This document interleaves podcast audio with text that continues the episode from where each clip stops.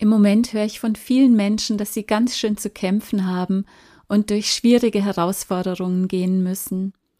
Ich erlebe solche Phasen natürlich auch immer wieder und ich nehme schwer an, dass es dir ganz genauso geht.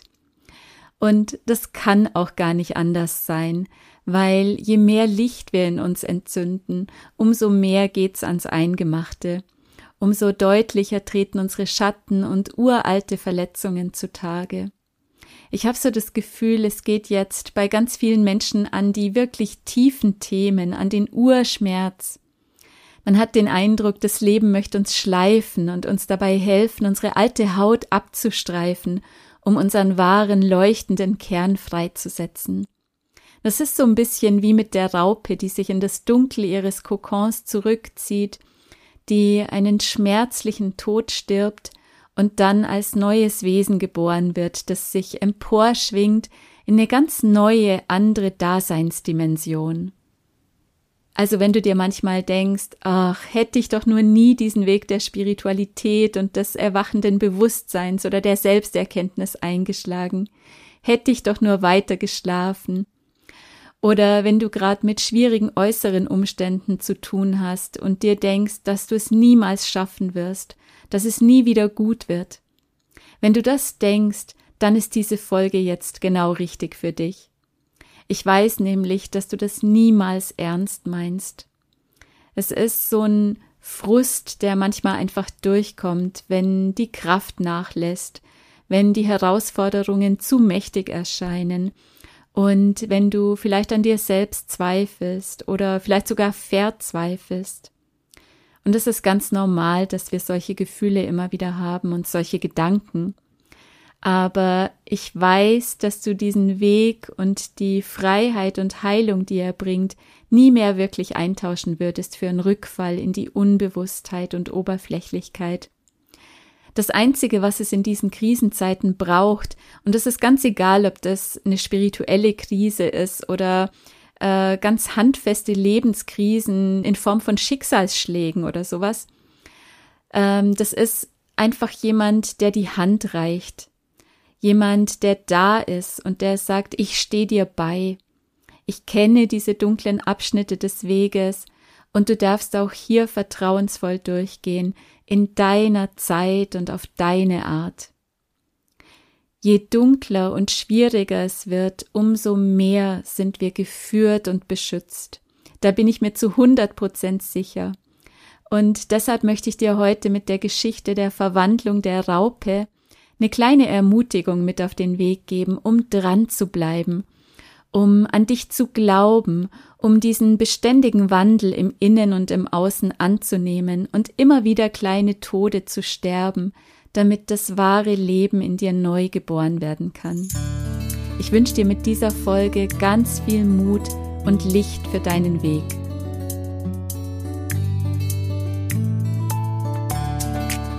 Hallo und herzlich willkommen zu Geistperlen, deinem Lieblingspodcast für Spiritualität, Tiefenheilung und Selbstentfaltung. Schön, dass du da bist. Ich bin Christine Ruland und ich freue mich, mit dir gemeinsam den weiblichen Weg des Erwachens zu gehen und dich dabei zu unterstützen, Altes loszulassen und dein einzigartiges Strahlen in die Welt zu bringen. Jetzt ist deine Zeit.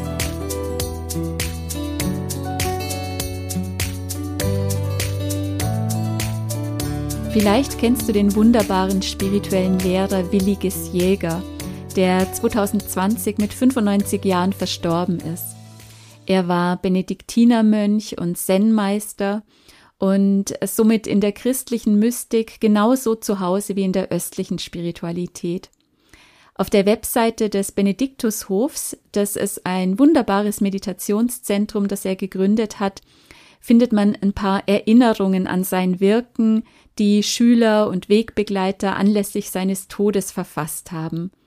Und äh, da schreibt eine Dame, in einem sehr schwierigen partnerschaftlichen Konflikt ging ich zu Williges und erzählte ihm davon.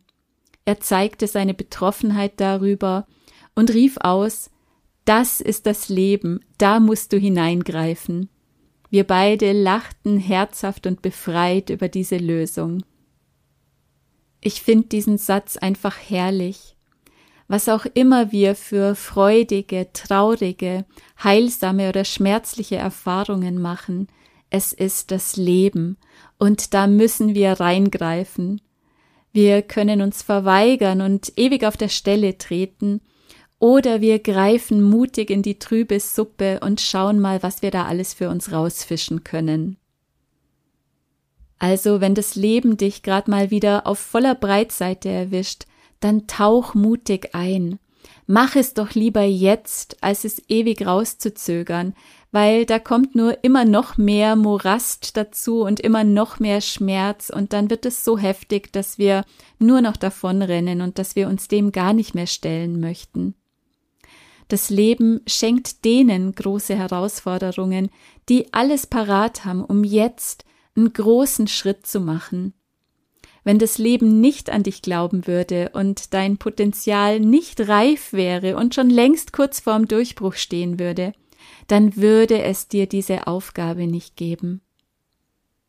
Ich finde die Metamorphose der Raupe zum Schmetterling und die Geschichte von der Imagozelle immer wieder eine wunderschöne Analogie zu unserer inneren Transformation auf dem Lebensweg.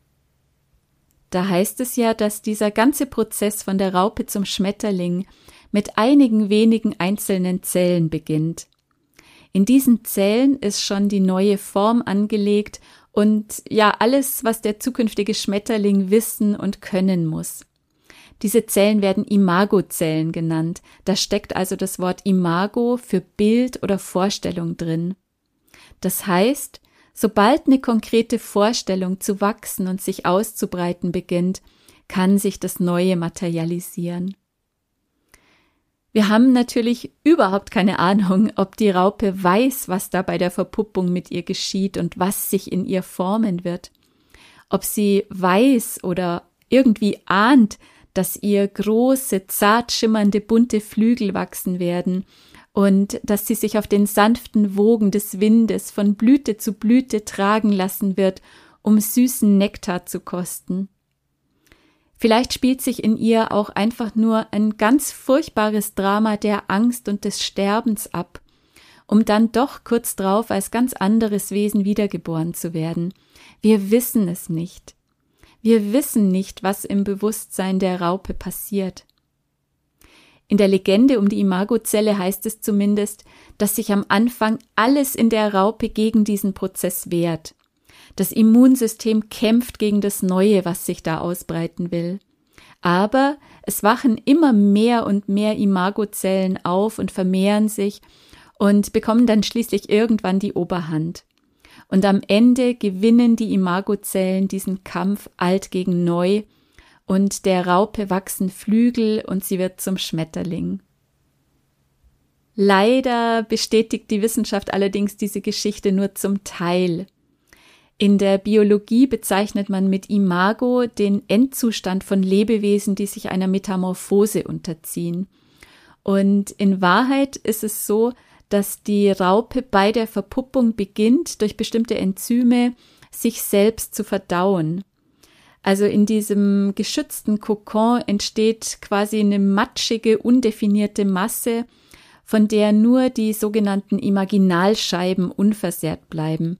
Das sind Epithelsäckchen, in denen quasi das Gerüst für den Schmetterling enthalten ist. Für jedes neue Körperteil, das aufgebaut werden soll, existieren solche Imaginalscheiben.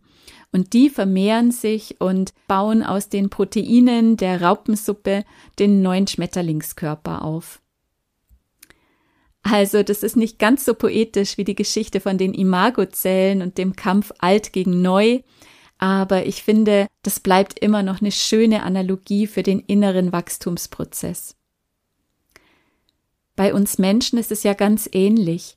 Auch wenn wir durch eine Krise oder durch eine innere Transformation gehen, und es ist ganz egal, ob das gewollt ist, weil wir auf dem spirituellen Weg sind oder uns ähm, in der Persönlichkeitsentwicklung weiterbilden, oder ob wir vom Leben dazu gezwungen werden durch irgendeinen Schicksalsschlag, Ganz egal, wir wissen auch nicht, welche Schmerzen, welche Zweifel und Unsicherheiten und Prüfungen auf uns zukommen und was uns am Ende dann wirklich erwartet.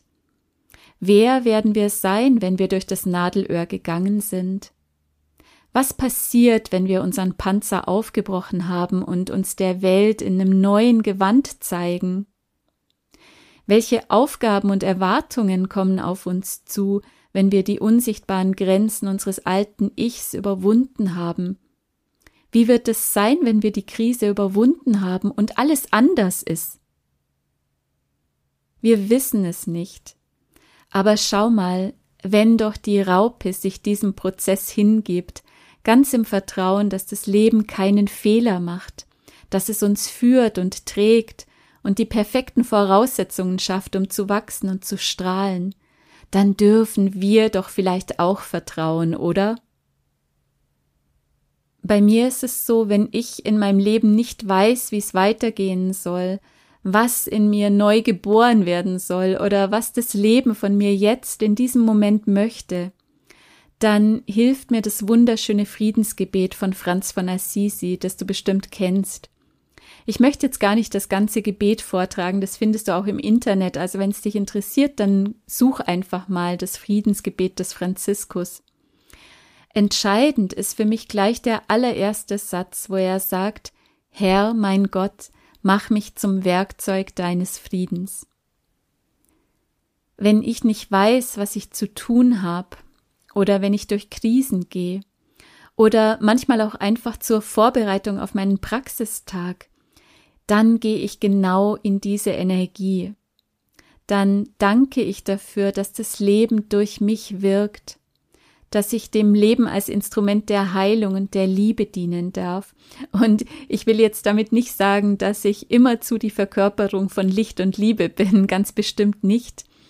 Aber diese Ausrichtung, die hilft mir einfach total dabei, Ängste loszulassen, Druck loszulassen und ja, mich eben mit einer Kraft zu verbinden, die so viel größer und weiser ist als ich.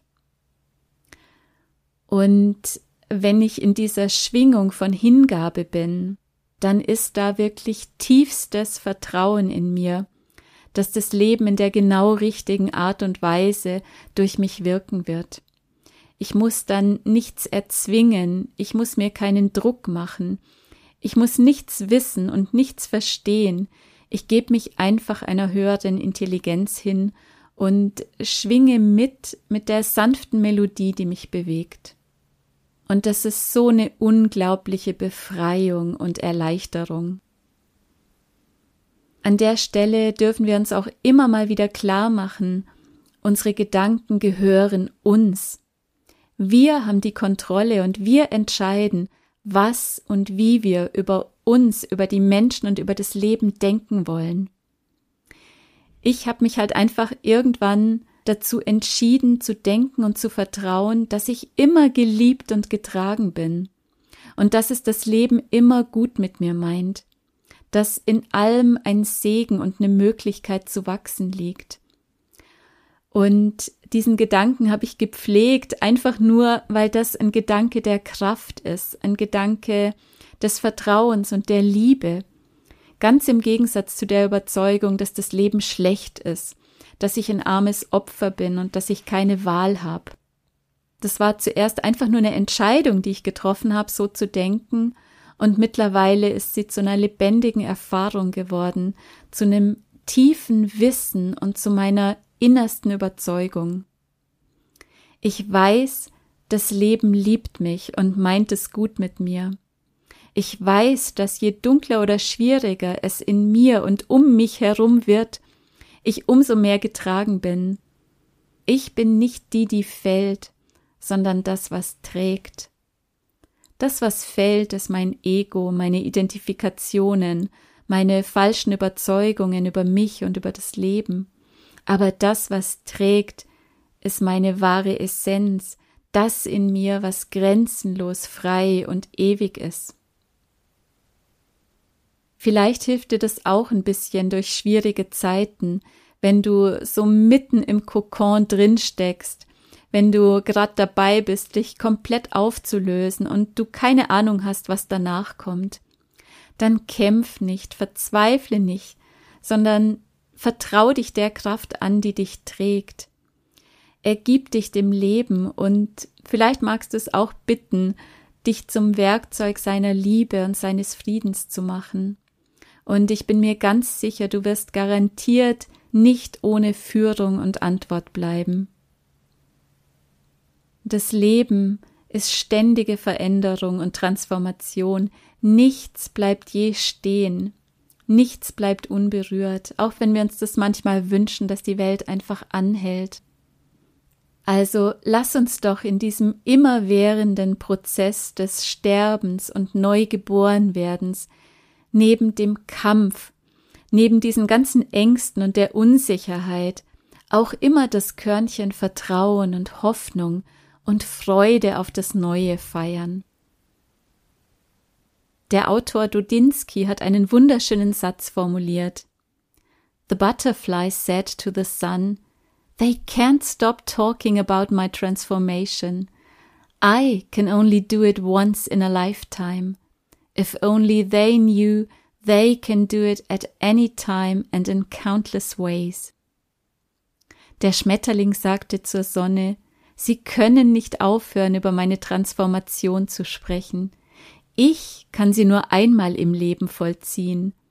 Wenn Sie doch nur wüssten, dass Sie es zu jeder Zeit und auf zahllose Arten tun können. Ich hoffe, ich konnte dir mit dieser Folge ein kleines Licht auf deinem Weg sein.